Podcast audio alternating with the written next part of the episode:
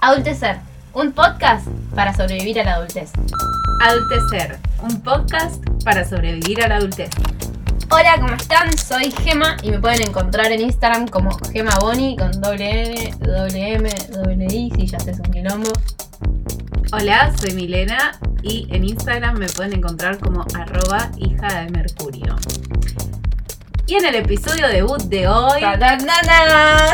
vamos a hablar sobre cuando las cosas no salen como esperamos, Pero está bien. como este podcast, Como nuestra carrera. como el mes, como la semana, como Como- la vida misma. Ay, Dios. Y eh, vamos a empezar haciendo una tiradita de cartas. Acá tenemos a la licenciada. Porque vamos a ir tirando datos. Acá las dos somos licenciadas en artes dramáticas de la carrera de actuación de la Universidad Nacional de las Artes. Y también yo estudio astrología y tarot. Y tira las cartitas. Entonces acá vamos a empezar con una tirada que va a decir qué onda este eh, episodio de hoy. Va a ser como qué energía disponible muy concreta con los arcanos mayores. A ver qué arcano mayor nos acompaña hoy. Saca vos. ¿Saco yo? Sí. ¿Una sola? Listo. ¡Ay, no, ya está! ¿Qué es eso? ¡Qué horror! ¿Lo doy vuelta? Sí. ¿Para cualquier lado? Sí, es lo mismo. Ah, es lo mismo. El sol, bien. Vamos, bien, bien, bien, a brillar, mi amor. Por favor. A brillar. Tenemos, aparte, habla de esta cuestión de la hermandad, como de construir algo, así que estamos, somos dos hermanas de la vida construyendo este espacio autogestionado. Es nuestra carta, o sea, y aparte, quiero aclarar, la señorita Gema es Lorina, Sol en Leo. El sol es el regente Leo y yo soy ascendente Leo. Pues estamos iluminadas por el sol que nos ampara en este podcast. Eterna, enfurecida tranquila. Me alegra. Me alegra esa carta. Me alegra esa carta por encima. Eh, estupidez del día, pero estaba escuchando este señor, un CEO, un ex CEO de Facebook, eh, que. Un CEO. Un, un- una persona que tenía un puesto muy, muy importante en Facebook. Que hablaba sobre las cosas para evitar la depresión, re loco. Este es otro capítulo, pero no importa, las cosas no salen como esperamos. Pero entre ellas decía, tomen sol, tomen, tomen sol. Hay que tomar sol, comer bien, hacer ejercicio, encontrarte con tus amigos, ir a tu familia cuando sentís que perdés un poco las cosas y tomar sol. tomar sol. 15 minutitos de sol porque el sol está muy fuerte. Cuidarse la piel, por supuesto, usar Obvio. protector. Pero 15 minutitos de sol para agarrar un poquito de vitamina D. Aguante el sol. es calentito y lindo. Este. Nada. Cosas que no saben cómo esperamos. Es muy loco. A mí esta semana eh, acabamos de terminar un periodo de Mercurio retrógrado horrible. Que a mí me dejó destrozada con una vuelta ortopédica y una muela menos. No, no, no, no. Es- esto fue como la caída violenta. O sea, si nunca le sacaron una muela, por favor les pido que se cuiden los dientes, que es un horror. es un horror, no, la tipa estaba como sacando. Y además es eso, yo jamás en la puta vida pensé que cuando me senté en la silla de la médica me iba a terminar sacando una muela. Yo pensé que me iba- Arrancando una muela. No, porque me la arrancó, sí. O sea, era como que estaba tirando de mi boca. No, no es que había una herramienta, una cosa mecánica. No, no, no. Era ella con una pinza y tirando como si fuese un caballo que no se quiere mover. Y yo, y yo lloraba. Pobre, en un momento le digo, para, para, le hago así con la mano como para, como para el partido. Y le digo, me pongo a llorar porque soy actriz y soy muy sensible, le digo. Pero no saben cómo está llorando y me terminó de sacar todo y me limpió las lágrimas con la hermoso. no, no, si no. había algo que no salió como esperabas, era esa situación. No, yo no, yo no pensé que iba a entrar al, al dentista y salir con una muela menos, ni en pedo. Ni en pedo, dije, bueno, me duele, me tendré una carieta, me tendrán que hacer un conducto. Pero ni en pedo pensé que iba a tener un agujero en la boca. Ni en pedo. No, ni en pedo. Ay, es una locura. Sí, sí, este per- periodo de Mercurio retrógrado a mí también me mató. Yo nunca pensé que iba a volver un fantasma de mi pasado y volvió. volvió. No, ya. Si volvieron los fantasmas de su pasado, díganle goodbye. Let, let it flow, let it be, no sé, eh, yo decidí poner un punto final, o sea, ya había puesto el punto final, pero creo que fue como una forma de terminar de cerrar, porque para mí ya estaba cerrado. O de confirmar, de reconfirmar que está. Claro, claro, o sea, igual es muy loco con lo que te pasa una persona que te movía al piso y que, digamos, antes tenía mucho poder sobre vos, de pronto no te genera nada más que necesidad de, De alejarse. de alejarse. Es como muy fuerte. Eso es muy extraño. Es- Eso da para, los, para después el capítulo de los vínculos, pero es muy extraño. Siempre me pregunté cómo, cómo es posible que una persona, eso, que, que tenés muy cerca, que tenés todo el tiempo contacto y de repente no, no la querés tener cerca. No, y aparte, no, no sé, cuando yo me vinculaba con él, bueno, sí, es un él. cuando me vinculaba con él, la verdad es que yo nunca me esperé en la vida que yo iba a estar en, esta, en este estado. Tampoco en su momento me esperé estar en el, en el otro lugar. Este- Estoy haciéndolo muy enigmático, ¿no? No, sí, sí, estás tirando unas X ahí que no sé si son necesarias, pero bueno, No, eh, porque la verdad. porque es lo que se habla. Así, así hablamos con respeto, aunque tal vez ni lo amerite, pero se habla con respeto. A ver, la situación. Éramos amigos y después todo. Se bifurcó. No, no fue mi culpa tampoco. No O sea, ay, ay. Es 50-50, Ok. 50-50, no fue Ok, 100% mi culpa. eh, pero bueno, terminó muy mal. Claro. o sea, terminó terminó en unas circunstancias, bueno, ¿cómo, ¿cómo terminó? Porque está bueno contarlo, porque es algo que yo no me esperaba. ¿Cómo terminó la situación? Eh, nada, después de una situación confusa una noche, de mucha confusión, eh, Te amo. Así le dicen ahora, confusionar. Después de una noche de mucha confusión, eh, y después de que me haya echado de la casa más o menos al día siguiente, Ay, no. y después, dos días después, eh, nada, me dijo que quería distancia. El día que murió mi perra, que para mí era mi gran compañera de vida, que la tenía desde que tenía, no sé, siete años, eh, nada, yo estaba muy mal, la situación no se dio como yo esperaba tampoco, como la muerte de mi perra fue muy traumática. Y pasaron algunas cosas en el medio, vinculares, eh, de la familia, que me dejaron a mí muy enojada y, y en un momento quedé sola. Hmm. Como no sé dónde, eh, se fue toda mi familia y quedé yo sola con el teléfono. Mal ahí. Eh, y la cuestión es que me salió a llamarlo. Un poco por el enojo que venía acumulando hace cinco meses, porque fue, lo llamé después de cinco meses sin hablar. Confusion, confusion. Pero también creo que lo llamé porque buscaba algo de la contención que en algún momento él me había dado como amigo, ¿viste? Sí. Y bueno, eh, nada, me... Flasheamos esas cosas también a veces. Sí. Que está bien flashearlas, porque eh, también el otro día escuchaba que en realidad el ser humano, su instinto natural es confiar. O sea, uno viene al mundo y confía, no viene al mundo desconfiado. Cuando sos bebé, confías en todas las personas que te agarran, no, no, no desconfías. Pensás que el mundo está ahí para cuidarte. Y después aprendemos que no es así.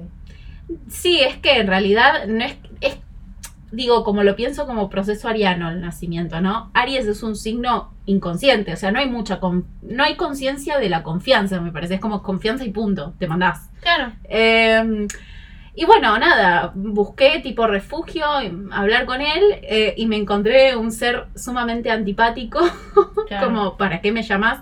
Fue como, hola, se murió Sasha, sabía todo lo que significaba Sasha para mí, Pero fue- tenía perro.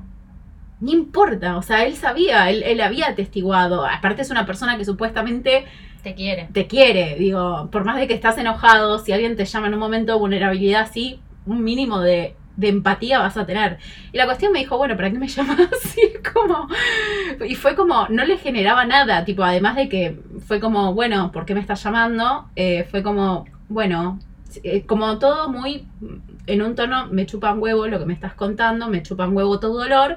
Y sí. Y en ese momento fue como, che, estoy duelando al ser más único, importante que de mi vida, como que me está costando dejar ir, tipo, Y ¿qué onda? ¿Qué hago llamando a este tipo y rebajándome así? Y en un estado calamitoso lo mandé a freír churros, le dije que no lo quería ver más en la vida. Y fue así, no lo vi más. O sea, no lo bloqueé porque mm, yo no soy de bloquear gente, pero em, lo eliminé de todos lados porque no quería tener más vínculo y le aclaré, no te quiero ver más. Igual siempre como en un estado medio calamitoso no fui muy clara en ese momento. Sentí yo como que me quedó como esa duda porque él después, a lo largo de los años, iba volviendo, tipo, mandaba solicitudes de amistad que yo rechazaba. Para mí el silencio y la indiferencia es un signo de que, che, no quiero tener nada más con vos. Pero siempre Pero- quedó esa dudita, así. Entonces, bueno, Mercurio retrógrado me lo trajo, me dio la oportunidad de aclararlo y fui completamente honesta. Porque le dije, yo perdí la confianza en vos. O sea, yo no puedo volver a confiar porque yo no soy el tipo de persona que una vez que pierde la confianza la recupera fácilmente. Porque la, la realidad es que para que una persona pierda mi confianza tiene que hacer un montón de cosas en el medio. Tipo, yo tengo una paciencia monumental. Eh, y tengo como un entendimiento y una comprensión hacia la otra persona. O sea, me tenés que hacer mucho para que yo te pierda la confianza. Pero en ese Es sentido, pasa Plutón, digo, si yo te perdí la, la confianza, es como muy plutoniano el proceso, tipo, se destruyó, dejó de existir, murió, Sí. listo. Dej- y es como hay algo, no sé, soy así, que yo qué sé. Pero bueno, las cosas no se dan como esperaba, este Mercurio retrógrado no se dio como esperaba, y este episodio podcast Tampoco. tampoco, y este podcast tampoco, Tampoco. porque este ah, es podcast... verdad, boludo. No, este podcast empezó el año pasado para que para los oyentes que están acá, Por porque primera eso vez. no, porque eso hay que aclararlo. En este momento seguramente hay gente muy querida nuestra que no son solo nuestras madres, Aunque sí, hola mamá. aunque sí, hola mamá, que eh, son personas que el año pasado, durante todo el periodo pandemia pura cuarentena, em, nos escucharon y nos vieron en nuestros respectivos Instagrams haciendo otra cosa que se llamó la hora de la gilada. Para ustedes que están acá, Gracias. gracias, por estar. gracias por estar. Eh, y para los que no están, bienvenidos. Nosotros, bienvenides y bienvenidas. Em, nosotras somos así medio rizomáticas y vamos desvariando hacia el infinito y más acá y más allá también em, sobre diferentes temas. Así que vamos, nos van a escuchar relacionar cosas de- extrañas, pero, pero va bien. Pero va hacia algún juro- lugar. Les juro que, que, que va bien. Y bueno, a la hora de la gilada, este formato era vivos de Instagram que cuando terminamos como la temporada dijimos, che, esto está para un podcast. Sí, es verdad. Entonces quisimos pasar la hora de la gilada a un podcast y no salió como esperábamos. No. La reunión de producción fue en febrero, tipo enero, Sí. llegando a febrero. Ya creo que era Aquario Season. Me, lo, me sabes que lo recordé cuando lo escribiste, porque esta, esta, esta, esta hija de Tuna subió una, un posteo en el Instagram relatando cómo fue ese momento y dije, claro, yo estaba hecha mierda. Las dos, las Ah. dos estábamos en un viaje del horror. Yo estaba con ataques de ansiedad y, y vos estabas, vos estabas en el, en el estaba en mi propio vínculo rarísimo, confusión. Y mm, momento horrible. Y estábamos Mm. las dos sentadas en un café, medio llorando, medio cagándonos de risa, pensando qué hacer. Y decidimos hacer esto que, que les tiramos el spoiler, van a ser solo 10 episodios. Y vamos a hablar de temas lo más específicos que podamos, Como nos salga. como nos, como nos va. Bueno, empe- Con la hora de eh, por ahora son 10 episodios, después veremos, ¿no? Capaz hacemos una segunda temporada. ¿Quién sabe? Eh, pero por ahora sí, son 10 10 episodios. Y, y empezamos en ese momento y la verdad es que queríamos proyectarlo para abril y no sucedió, y después para tal y no sucedió, y después para tal y tuvimos problemas técnicos porque con el micrófono y con la compu, que no sé qué, que no, pero filmémoslo, pero sí, pero no, pero guau. Octubre. Octubre. Libra Season, Mercurio retrógrado. Cambios. cambios. Eh, post Mercurio retrógrado, ¿no? Eh, sí, pero aparte también eh, lo gracioso, porque hay que conectar la anécdota. Eh, lo gracioso fue que nos juntamos con todo el ímpetu de, che, vamos a sacar esto y lo vamos a hacer. Y nos sentamos y fue como, no se me ocurre, no se me cae una Una idea, idea. no se me cae una idea. Nada. Eh, siento que se murió. En un momento fue como, siento que se murió esto. Capaz Que lo matamos, siento que lo matamos. Capaz no lo tenemos que hacer, sí. Claro, yo dije, no, pero algo tenemos que hacer. Y, y fue como, bueno, en un momento Cami se puso a hablar y me dice, ¿sabes qué? Eh, cortemos porque te- venimos a hacer esto, venimos a planificar el podcast. Y yo le dije, no, Cami, seguí. Le digo, porque es obvio que no vamos a poder en estas condiciones. Y una cosa llevó a la otra y surgió. O sea, de esa conversación, surgió, que, que fue la conversación más, más eh, em, nadar en la mierda que tuvimos hasta el momento, porque fue una conversación donde las dos terminamos llorando.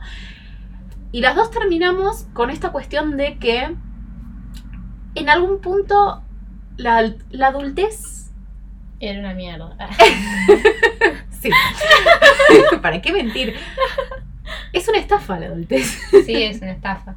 O sea, también fue como, che, todas estas situaciones que nos están pasando, nos están pasando un poco porque nosotras llegamos a esta etapa de nuestras vidas con una idea sobre esta etapa de nuestras vidas y terminó siendo una estafa. O sea, no es nada de lo que habíamos pensado que iba a ser. No, no, no. Porque-. La adultez es puro mito. Mm. Es puro mito. Y ahora me estoy acordando, hoy antes de, de ponernos a grabar, yo te había dicho que a mí hay unos youtubers de la época de antaño, de la época de oro de YouTube, cuando empezó, que me gustan, y me olvidé de mencionar una piba que para mí es muy importante, que fue baneada en este año pasado y se retiró. Eh, sí. Jenna Marbles. Sí. Jenna Marbles, cuando empezó, ella se había recibido, creo que de abogada, eh, tiene un título de una carrera de verdad. no, como nosotros. No como nosotras, que tenemos arte. Pero tiene un título que le sirve para la vida, ¿viste? Y. mm, eso que te pagan. que te dicen, te contrato. Em, pero ella, ella hizo un video que, em, que se llamaba I Hate Being a Grown Up.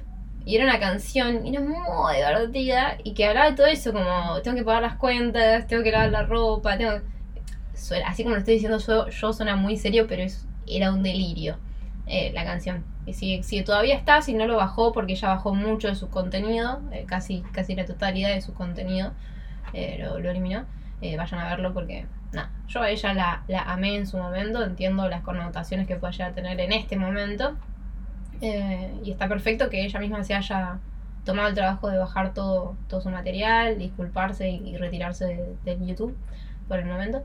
Eh, y, de, y de personas con las cuales no quería verse Involucrada. involucrada con. Me parece que fue una decisión muy, muy sabia, porque ella tiene una carrera de añares, Ujú. más de 10 años, cuando empezó YouTube. Em, pero es- nada, es, eh, eso, que me acordé justo cuando, cuando dije que una de mis youtubers favoritas era ella, y tiene esta canción, o tenía esta canción que se llamaba I Hate Being a Grown Up. Es como ese TikTok, no sé si viste ese TikTok de que dice, ay, estás en la mejor etapa de tu vida. Oh. Y la persona está como, esta es la mejor etapa de mi vida. Tipo, fuck. Igual, entre paréntesis, aunque yo considere que la adultez es una estafa, considero que esta es la mejor etapa de mi vida. Digo, la adolescencia la pasé como el reverendo Sí. Ortiz. Y bueno, la niñez, con- no sé, la niñez ahí, dejémosla ahí. Pero mm, nada, yo siento que lo que me genera a mí la adultez particularmente es un gran conflicto interno. Como que yo siento que no es nada de todo aquello que esperamos. Y hoy, hoy tuve terapia. Y más allá de que tuve Yo terapia... también tuve terapia hoy. Hermoso día. Y mi mapache también tuvo terapia hoy. Sí, yo le digo a mi mapache. Después en el capítulo de los vínculos ahondamos. Eh, es un gran día para tener terapia. Es un gran día para tener terapia. Em, la cuestión es que estaba pensando, ¿no? Estaba pensando sobre nuestra generación, porque también nuestra generación, yo siento, nosotros somos, como una vez Cami dijo muy sabiamente, somos la generación de la transición entre lo analógico y lo Ah, digital. Sí, sí, yo dije eso. Lo tengo anotado en mi pared. Sí. Eh, y totalmente, totalmente yo siento que es eso y con eso devino un montón de cosas, que es algo de lo instantáneo. Eh, lo que quiero decir, nuestros padres, que fueron quienes nos criaron y nos dieron también y nos aportaron una serie de mandatos para llevar a cabo en la adultez, eh, digo, nuestros padres vienen de una era donde no había internet, donde las comunicaciones telefónicas Eran escasas. eran escasas, eran si tenías teléfono, digo, y donde todo era mucho más lento y mucho más a futuro, como lo que hacías hoy lo pensabas a 10 años, porque O más, o 50. o más, digo, como que te proyectabas a largo plazo. Hoy en día eso ya no existe. Digo, hay algo de lo instantáneo de internet que hace que estemos pensando en todo momento qué vamos a hacer, no no por ahí hoy, pero sí mañana, pasado. Y hay algo que también veo, que nosotros somos una generación que quiere un montón de cosas que por ahí nuestros padres la miraban como raro y a veces devienen esos choques que yo siento que a veces tenemos con la generación de nuestros padres, porque no lo veo solamente en mí, lo veo en Cami, lo veo en todos, mi- todos mis amigos, mi gente, que a veces hay... eh, Mi gente. Toda mi gente bella. Besito a Katy Fulop. Te amo, Katy. Pero yo siento que, que hay algo de eso, ¿no? Como, como que siento que nuestros padres traen como eso y nosotros venimos a romper, que de hecho lo pienso también mucho de la generación en cuanto a lo astrológico. Digo, nosotros somos la generación Urano, Neptuno en Capricornio, Capricornio es la ¿Yo realidad. Sí, ¿También? sí, sí, sí. Eh, es un gran, es una Porque gran tenemos brecha. edades distintas. Yo a veces me olvido, ella también se olvida. Pero tenemos edades distintas. Aquí hay Tres años de diferencia, señora, no son nada tres años. sí, tres años me hacen a mí estar más cerca de un número que tiene un 3. Y a vos, mal. Bueno, igual yo cumplí 26 este año y fue una re crisis. La pasé muy mal en mi cumpleaños porque fue como, listo, me estoy alejando de los 20. Tipo, No, sí, es que es horrible. es horrible. Es Es, horrible. es como das un paso. ¡Ay! Adiós 20. Me estoy, me estoy en el proceso de empezar a despedirme de los 20. Sí, es re loco. Es eso. como muy loco, es, es un numerito, Es pero muy extraño. conlleva una responsabilidad. Yo, yo igual voto por esa gente que decía que no hay que contar los años que cumplimos en este periodo. O sea, yo, yo empecé la pandemia con 27. ¿O cumplí? Sí, 27. Sí, está bien. No, sí, 27. Quiero que, que- que el año que viene. O sea, todavía no cumplí porque este año tampoco para mí lo viví tan, tan fuera de pandemia. Entonces, yo sigo teniendo 27. El año que viene cumplo 28 de vuelta. Y ahí empezamos de vuelta. empezamos a ver qué onda. Em, sí, para mí. eh, re quiero hacer un paper sobre eso, pero más, más con respecto al arte. Pero mm, es raro con lo de, lo de los analógicos versus los digitales porque hay cosas que a las cuales se les daban valor y nuestros padres y, y se les da más valor antes que ahora no, no necesariamente es así. Por ejemplo, no, la única manera de aprender es sentarte y leer de un libro de texto. Claro, no. De papel. Yo aprendí más, o sea, yo creo que el 50% de las cosas que, que sé, si bien justo estamos sentados en mi biblioteca, tengo una biblioteca libros. bastante... Claro, yo amo el papel, amo leer, pero el 50% de todo lo que sé, No me están viendo, pero yo estoy haciendo una cara como si hubiese una cámara al micrófono. Sacando mi Kindle de la, de la mochila. Te amo, amo este aparato. yo lo tengo, es muy útil, me genera mucha mucho conflicto, porque yo del libro me gusta en papel.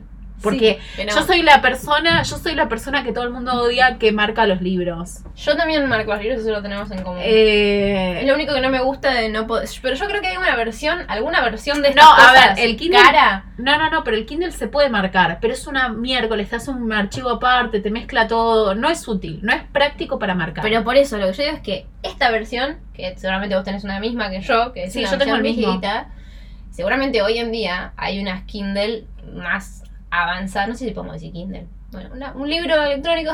sí, Eh, porque no, no es no, not a sponsor, it's not our sponsor, sino que vengan las- los libros electrónicos. Em, si quieren que vengan. Pero debe haber una versión más avanzada que puedas dibujar como tipo con un lápiz electrónico ahí. igual, igual no me gusta.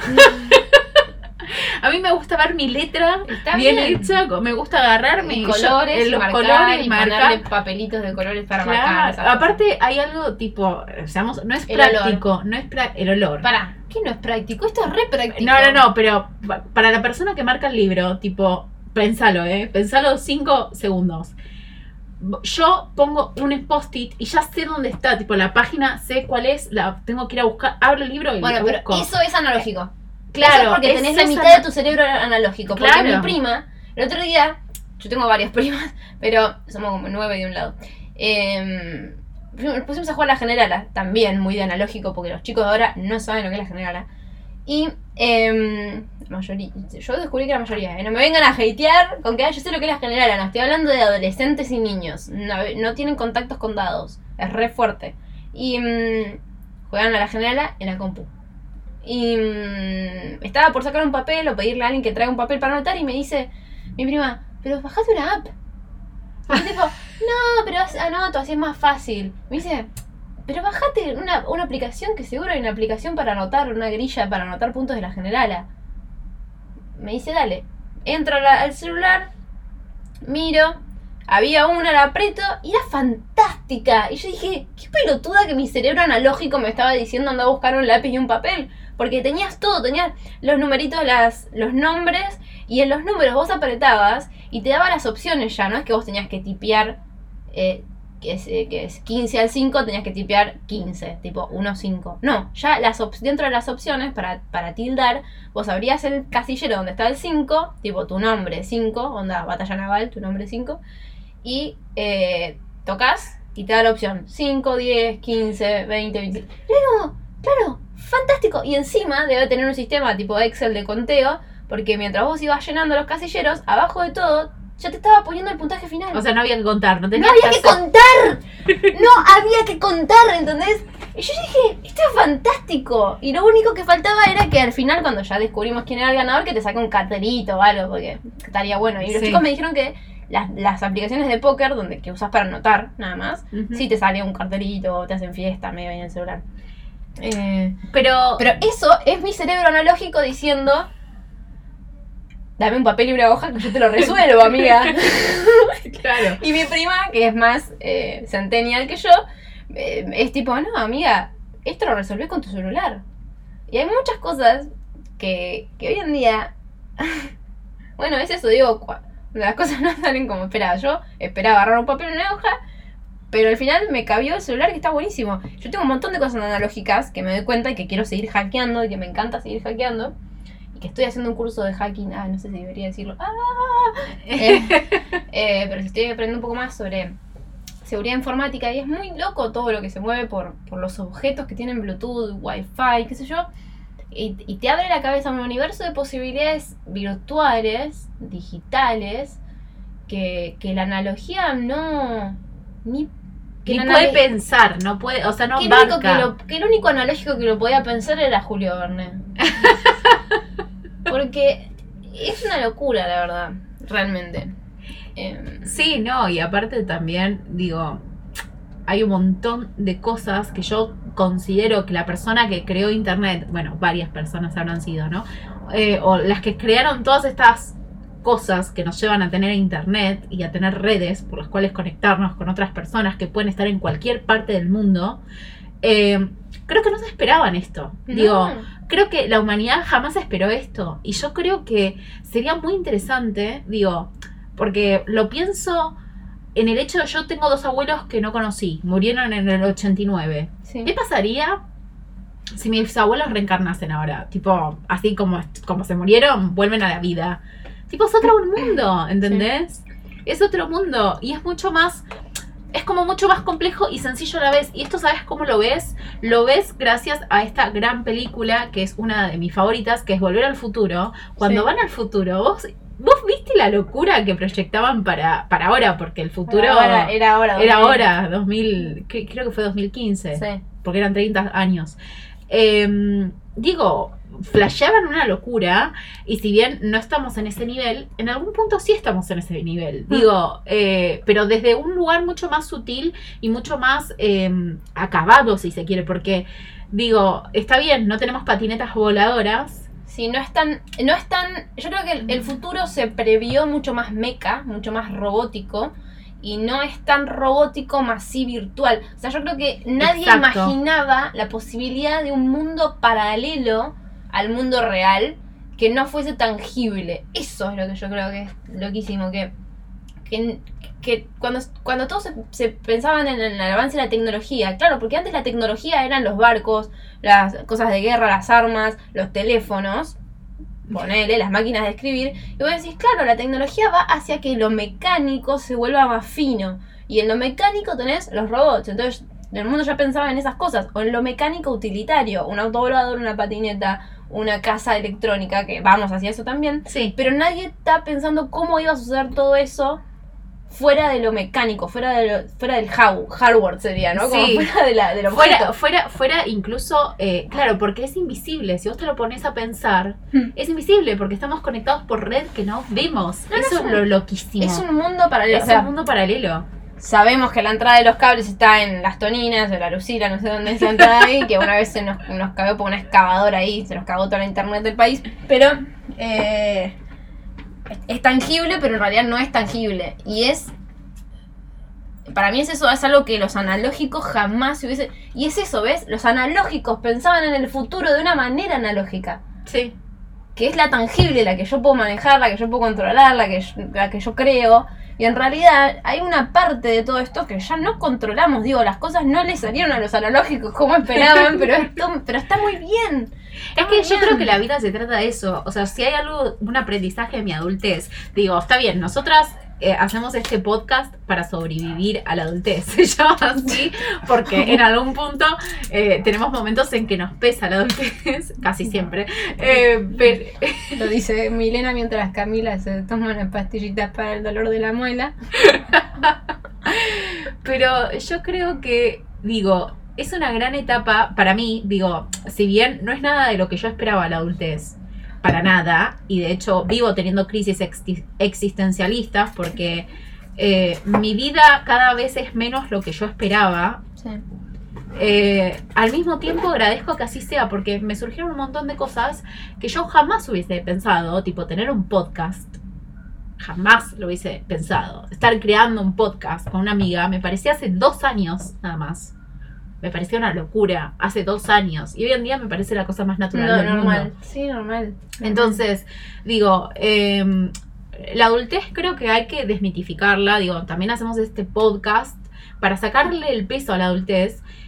Porque, digo, traemos lo analógico y lo digital hablando para hablar de la adultez. Porque yo siento que hay algo de la construcción social de lo que es el mundo adulto que pertenece a un universo analógico y que no se puede adaptar a este universo digital. Exacto. Es como que hay que re- reformularlo. Digo, la vida, a veces mis papás tienen unos planteos para conmigo que yo los, los reentiendo de dónde salen. O sea, Sí, no los juzgo. Igual. Pero es como que no nos vamos a entender porque hay algo de que. Digo, por ejemplo, para mí viajar y vivir en otra parte del mundo es natural. Digo, es como. Es una recontra posibilidad. Para mi papá, es como. ¿Qué vas a hacer? Claro. ¿Qué qué vas a hacer en un país donde nadie habla tu lengua? ¿Qué vas a hacer en la otra punta del mundo? ¿Qué, o sea, ¿cómo te vas a sostener? Y, estos, estos planteos existencialistas que, que no es que yo no tenga, a ver, yo los tengo porque mamé eso. No. Ese es mi conflicto interno, ¿no? Porque nosotros mamamos lo tenemos analógico. la, tenemos la mitad del cerebro analógico Claro. y la mitad del cerebro digital. Incluso podría decir que menos de la, de la mitad del Que yo, de, in- incluso Cami trajo a su prima. Yo tengo un hermanito de Claro. nueve años que pertenece a otra generación, o sea, hay una brecha generacional enorme con mi hermanito de nueve años. Que, que programa Arduino como los dioses, seguro. Sí. Eh, creó una consola. Está bien. Nueve años, Está digo. bien. Eh, está bien, es medio bocho, eh, porque en la escuela, si lo pudiesen avanzar, lo avanzarían, le dijeron el otro día a mi papá. Es medio bochito, pero si hay algo que yo veo de él con sus amigos, cómo se vinculan, cómo Ah, se mueven, hay algo que tienen, o sea, lo analógico no existe, como bien vos no, decís, es siempre es toda una app o el celular o, o el juego, y de hecho hasta la vincularidad, tipo, yo pensé mucho, mucho, mucho, mucho, cómo repercutió esto de la pandemia en, en- En personitas como Ah, mi hermano. Sí, no, Digo, fuerte. Digo, como... Yo lo vi en mi hermanita también, en mi hermanita menor, en, en las dos, ¿eh? Las dos hermanitas que tengo, eh, que son del corazón, que las quiero mucho. ¡Les quiero mucho! ¡Besitos! Em, también yo las vi, sí, permiso.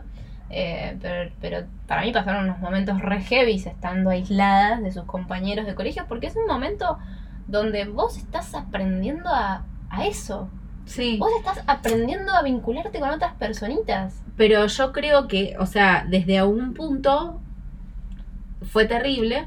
Porque hay algo. A ver, fue terrible y no. Yo creo que en comparación a, por ejemplo, los que están transitando la adolescencia. Sí, eh, yo estoy hablando de la niñez, porque tus hermanitas ya están en la en la adolescencia. El adolescente no la pasó bien en pandemia. No, pero el, el niño, yo lo veo en mi, en mi hermanito, en sus amiguitos y en mis sobrinas.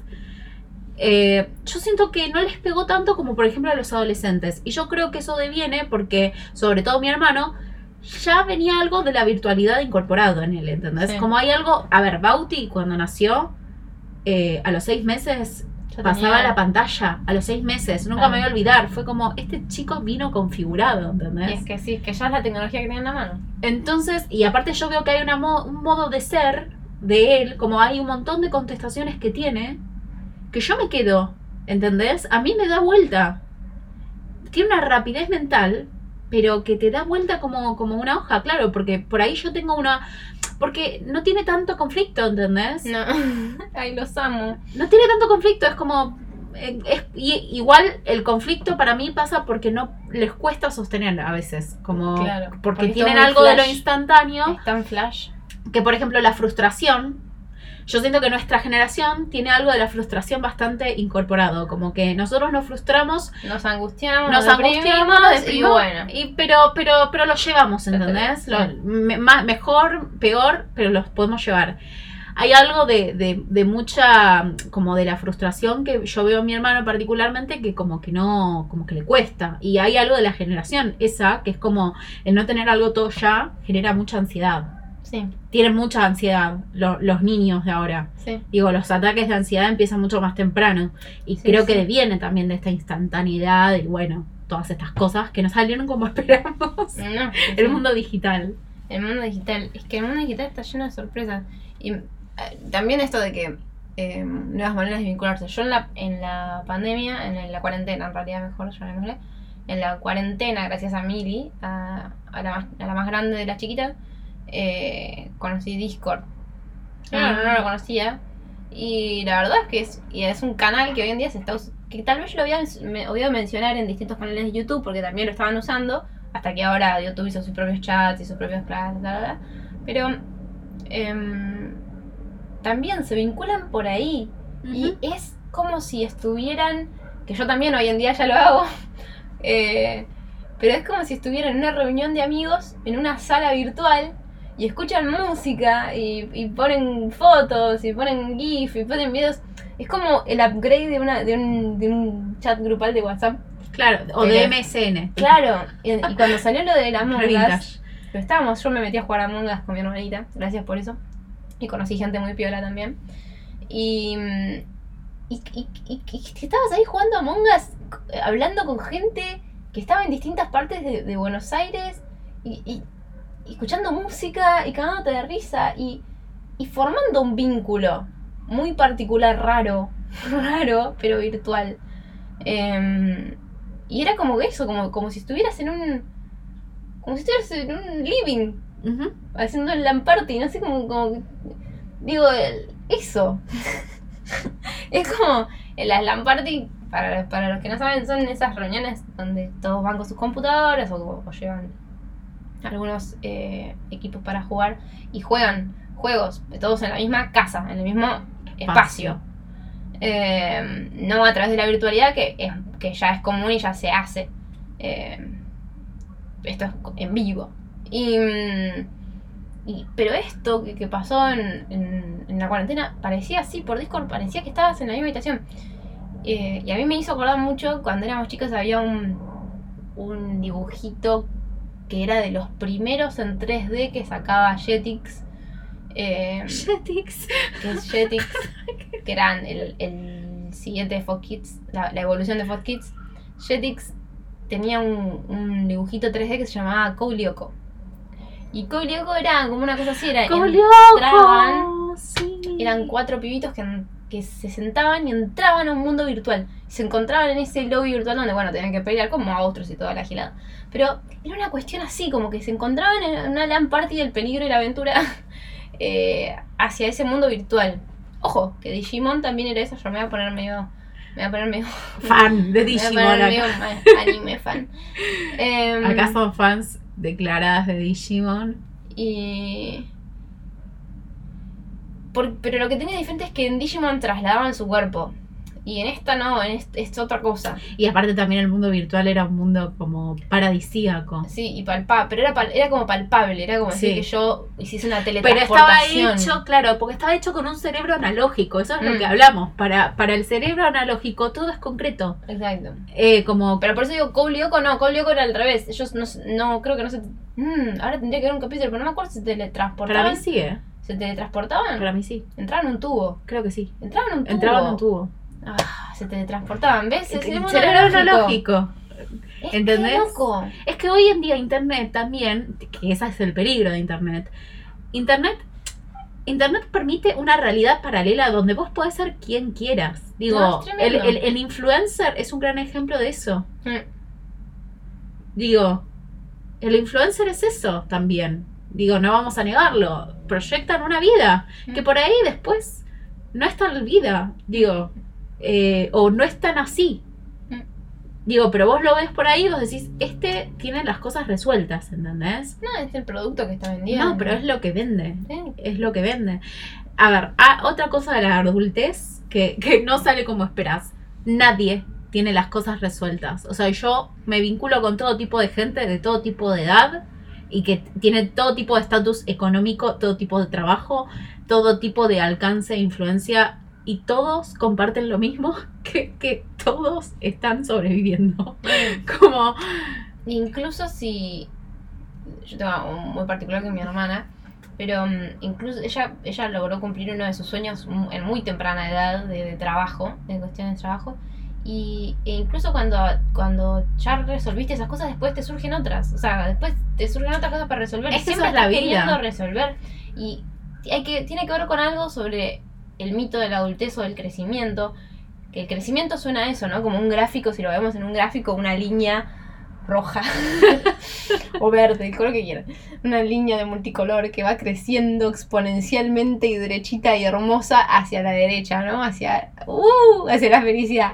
Y la vida no es eso, la vida es más como un Jeremy Beremy, la vida es como un, como un rulo, como un, como una tangente, como Es una espiral. Gráfica seno, coseno. El para mí día- es una espiral. Chabón, el otro día mi, mi primo estaba haciendo. Mi primo estudia sistemas, está estudiando sistemas, ingeniería en sistemas, y le están haciendo un filtro con matemáticas, ¿no? Y cálculo, qué sé yo. ¿Vos sabías que existe? Eh, no me tilden, por favor, pero es que yo me acabo de enterar que esto existe y, y, eh, admiro a la gente que lo puede hacer. Existen las ¿viste las derivadas? Ponele. ¿Te acordás Sí, de estas ecuaciones? Somos sí. artistas, ¿no? Como se nota. ¿Te acordás de estas ecuaciones larguísimas? Sí, sí, sí. Bueno, viste que esas las derivadas te dan un, un gráfico. Sí. Bueno, Nunca entendí por qué, pero sí. No me pasa nada, Porque vos querés descifrar el gráfico, eso es lo que pasa. O sea, te dan el, te dan el, te dan el, te dan el, la Yo- cuenta porque vos lo que querés es sacar la pendiente de los gráficos. Sí, sí, sí, sí. Yo entiendo la mecánica, pero jamás fui muy buena. Y mm, cuestión que me dijo que ahora, que ahora no, que él está haciendo, que seguramente siempre existió, gráfico, eh, una derivada 3D. ¿Derivada 3D? ¿Qué? Claro, una derivada 3D, ¿entendés? Una derivada en 3D. Ay, tenés que tener mi. me- ay, Me yo, quiero aclarar. No, no, no, no. Yo quiero aclarar que eh, matemática y yo no nos llevamos bien. No, yo tampoco. Pero por algo, tipo, yo, yo soy medio como. Yo doy vuelta a los números, tengo un problema. No, no. Eh, es como. No, no sé, pero yo veo los números al revés. No, dislexia numérica. Co- Como. A ver, si yo me concentro los leo bien, pero si yo los lo, como que Dislexia, dislexia numérica. Y aparte, si me decís 45, estoy media hora de, en mi cabeza procesando 45, que me 4 al lado del 5, te juro. Es como. No, eh, encima, eh, diariamente lidio con números. Por suerte los sé llevar, pero bueno, eh, cuando estaba en la secundaria siempre hacía quilombo por eso. Así que matemática no es mi fuerte. Así que me digas que hay una derivada 3D, 3D, y no es como una la locura. Es un nivel de, de- de realidad ah, como que me flashea. Si estás allá afuera y sabes resolver una derivada 3D, te admiro. sí. Eh, te admiro, ¿eh? Y te aplaudo y te mando mis fuerzas. Y si no sabes hacer una derivada 3D, pero la tenés que hacer porque tenés que aprobar una cosa así, te mando fuerzas. Te mandamos fuerzas desde acá, con mucho amor. Pero sí, eh, no sé, yo siento que en algún punto, saliendo de la derivada entre Perdón, no, lo tenía que decir porque era una cosa que yo no voy a creer cuando lo vi, perdón, perdón. No, no, no, pero bueno, el mundo es un mundo. Bueno, ¿ves? También es eso. Eh, ¿Pero qué es eso? El mundo, que la derivada de la vida, la derivada de la vida es una cosa eh, loquísima, es una letra cursiva que, que, que, que es, tu, Es una tu nombre, es tu nombre en letra cursiva y después termina en una espiral de la muerte, porque bueno, todos vamos a morir. Claro, vamos a ver. Claro, el tema, para mí la vida es espiralada. Como que es una espiral y es como que siempre vos po- podés ascender o descender de la espiral constantemente. Como que constantemente estás ascendiendo o, o descendiendo. Y hay temas en la vida que se van repitiendo, pero a veces en el mismo lugar, si es que no capitalizaste la experiencia, o, O con desde otro- un lugar más complejo. Con el colorcito, distinto. Claro, pero nunca llegás a ese. Viste que la adultez era llegué. Claro, llegar. Yo pensé llegué, que era llegar. listo, llegué, estoy. La estabilidad. Llegué, tengo mi trabajo, tengo mi casa, tengo mi perro, tengo mi patio, tengo ¿Hay mi pile, estabilidad? Tengo, tengo ta- no. Digo, porque la- el adultez, Spoiler alert. la adultez, el adulto, el ser adulto en este mundo, ah, es una idea, o sea, el el cerebro analógico creía que la adultez era un llegue rotundo, estabilidad. Sí. Tipo, era la búsqueda de la estabilidad. Un trabajo de 50 años. Sí, la casa, el perro, el golden retriever, bueno, todo, ¿entendés? Como que eso era el matrimonio perfecto, los cuatro pibitos, viste, como, como, como hay algo, eh, cuatro pibitos. Sí, decir, boludo, cuatro me pareció un montón. Pero bueno, yo vengo de esa familia. Claro. Eh, entonces digo, y en el medio pasan cosas, ¿no? Eh, pero, pero bueno, es como que hay algo que tipo la adultez no es nada de todo eso. o sea, la adultez es justamente, yo creo que más que una estabilidad, es, es el océano embravecido y vos con tu tabla de surfear. Eso es la adultez. Con tu tabla, la de Tergopol. no, porque hay gente, digo, y acá aparecen los privilegios. Hay gente que Claro. tiene la de Telgopor y hay gente que tiene Exacto. un Esa- yate. Eso es verdad. Eso es verdad. eso es Porque verdad. la adultez también es eso. La hay, gente es- privilegiada. La, la adultez es donde te das cuenta más fuertemente de, de las distintas circunstancias que llevan a las personas a, a sus es- presentes. Así. Porque, mm, porque es cierto que o sea, no hay que romantizar la llegada de- del, del pobre hacia el poder y esas cosas porque es cierto que sucede, pero no es lo más común. Eh, sucede poco, sucedió a Maradona, a Tevez, a alguien más y la la María Becerra tal vez, como una persona de clase media. Pero, mm, pero sí es cierto que para surfear, no solamente también privilegios en cuanto a lo económico, pero también estoy pensando que privilegios en cuanto a lo psíquico emocional, Por porque supuesto. porque por ejemplo, si, si tu familia es una familia que pues todo tiene que ver con, con dónde te criás en una parte y los ambientes que manejás, también Totalmente. otros los colegios por los que pasaste, que te van dejando ciertas marcas y que después puede que sí o puede que no dentro de la etapa de la pequeña juventud, de la pequeña adultez, de estar en la facultad y eso te pueda llegar a ser beneficioso o no ciertas circunstancias familiares o de entorno o la la la. Y, y a veces también es un privilegio tener cierta contención psicológica en algunos asuntos.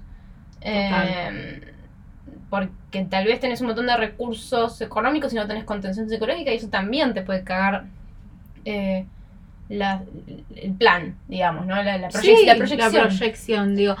Y más allá de eso, digo, como la vida que vivimos es un constructo, digo, es una construcción y está atravesada por las experiencias que vivimos, los entornos que transitamos, las personas que frecuentamos. Digo, eso, digo, como el otro día lo hablaba con mi psicóloga, como libre albedrío, realmente libre albedrío No, no lo es. como eh, porque estamos atravesados, digo, y también, digo, estudiando astrología, digo, si bien la astrología no es determinista, mm, para nada, no es un discurso, no es un lenguaje determinista, y el que lo ve de esa manera, mm, que vaya a revisar.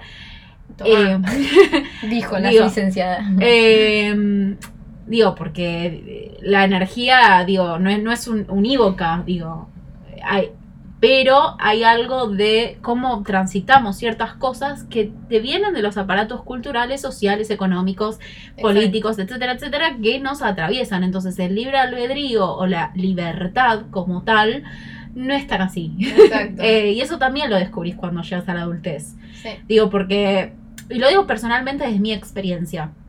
Yo siempre fui, en mi adolescencia y en, en mi niñez, siempre me ocupé de ser como la alumna 10 o la que, o la más capaz. Sí. Como que había que hacer algo y yo, tipo, exigencia al palo. O sea, yo lo cumplía a toda costa. No, no- por ahí no había tanto el deseo, Sí. Pero era como más, ¿qué pretenden de mí? Yo cumplo mi función. Sí, el Muy deber, el muy- deber, el deber. muy el deber. Virgo. Sí, sí. Soy Virgo, por si no quedó claro. Digo, había que, había que ser funcional, yo era la primera y encima funcional con perfeccionismo de por medio, porque yo exigente a más no poder. Y hay una idea, cuando yo fui creciendo, de que eso mismo me iba a llevar a estar en determinado lugar, Claro. que no. tipo, si hizo algo, eso fue hundirme, lo que yo pretendía. Hablábamos la última vez de lo que. de adultez starter pack, que es como uno pensaba, a veces, tal vez le pasará también ahora a la gente joven de, con otro pack. tal vez. Sí, puede ser. con otro pack. Que nosotros cuando fuimos creciendo nos comimos la galletita de que, bueno, vos hacías las cosas bien, estudiabas, tenías una carrera universitaria, tenías trabajo y después ahí ya te podías mudar, tener tu casa, armaste tu vida y, listo, llegaste. y llegaste. Y, ya Y está. llegaste, ya está. Tipo a los 30 ya tenés que tener más o menos todo eso solucionado y ya está. ¿Qué más querés? Listo, ya está, ya está terminado. Casi que, casi que ya podrías morir. Qué que no.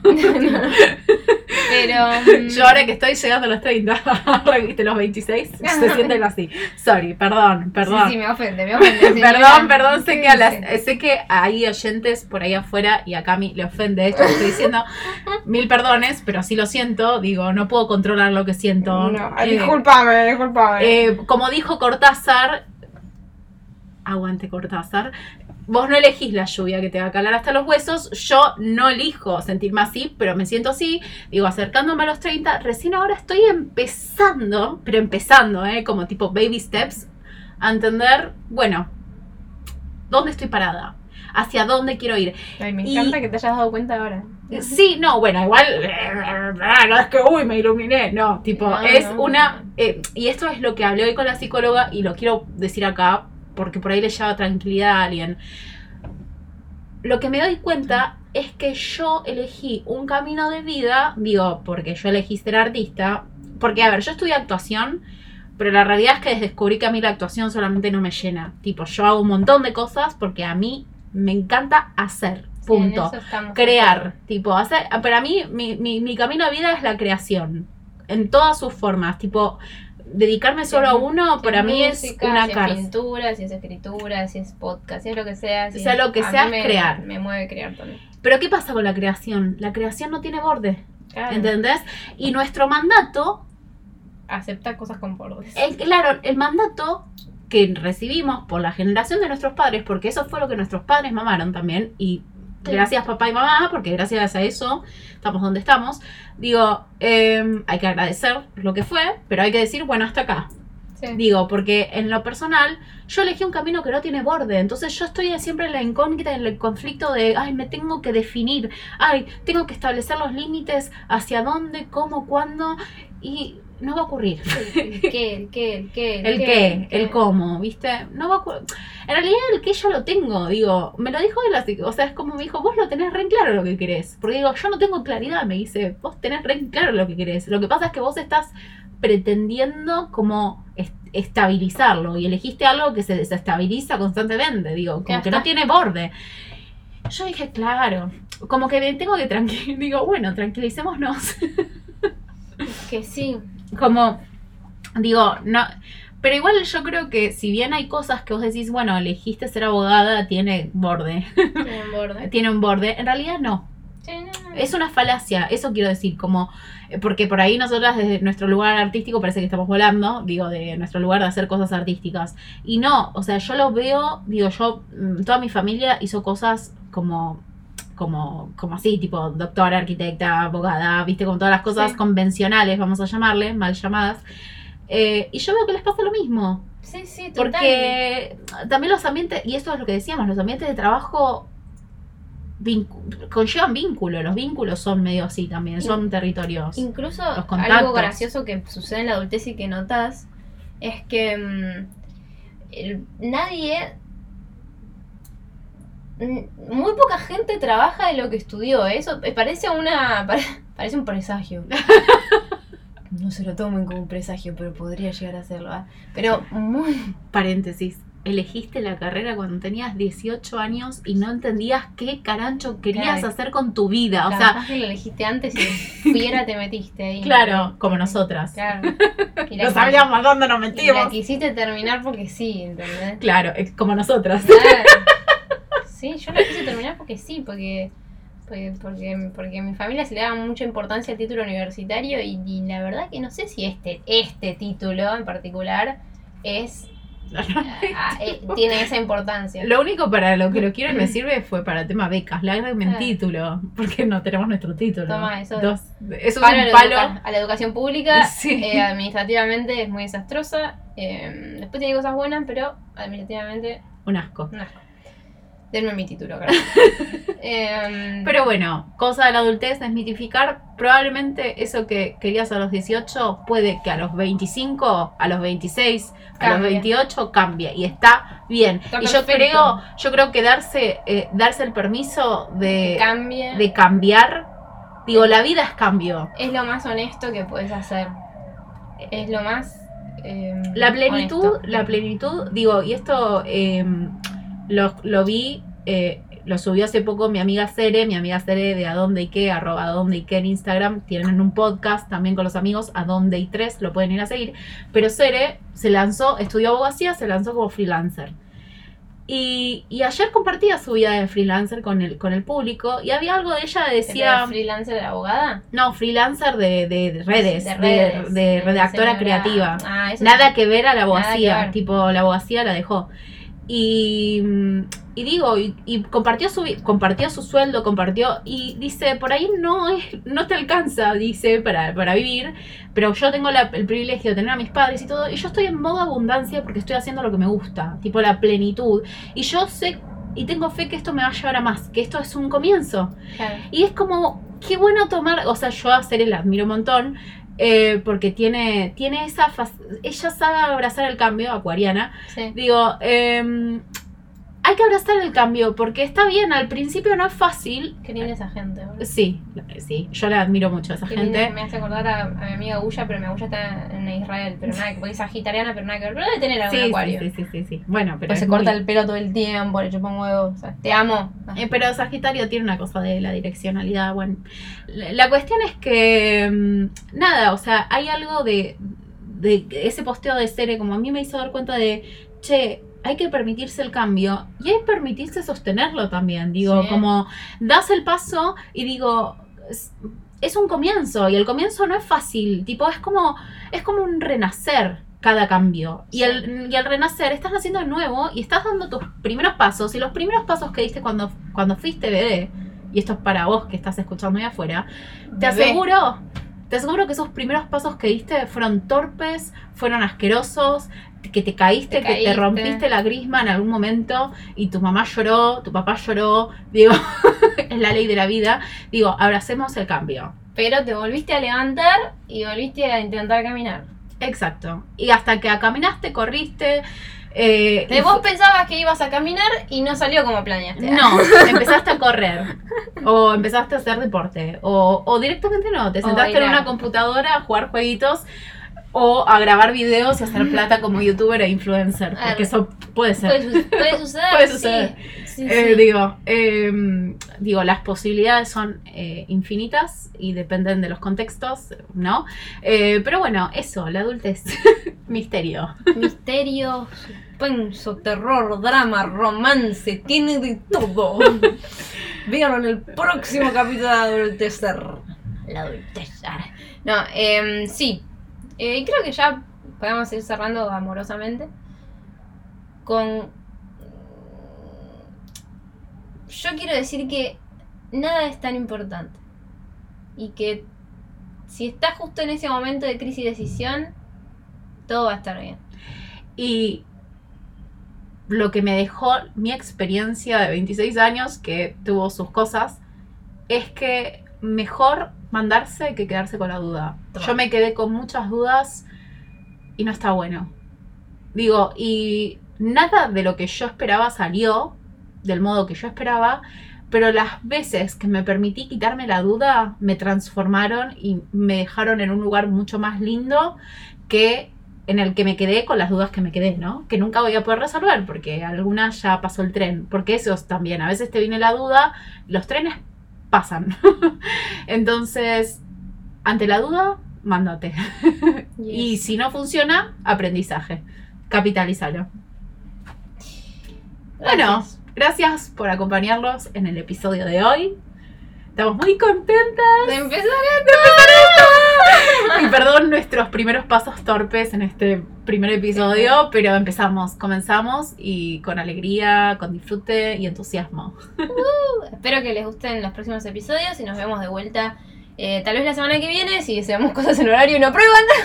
Em, muchas gracias. Esto es Adultezar. Un podcast para sobrevivir a la adultez.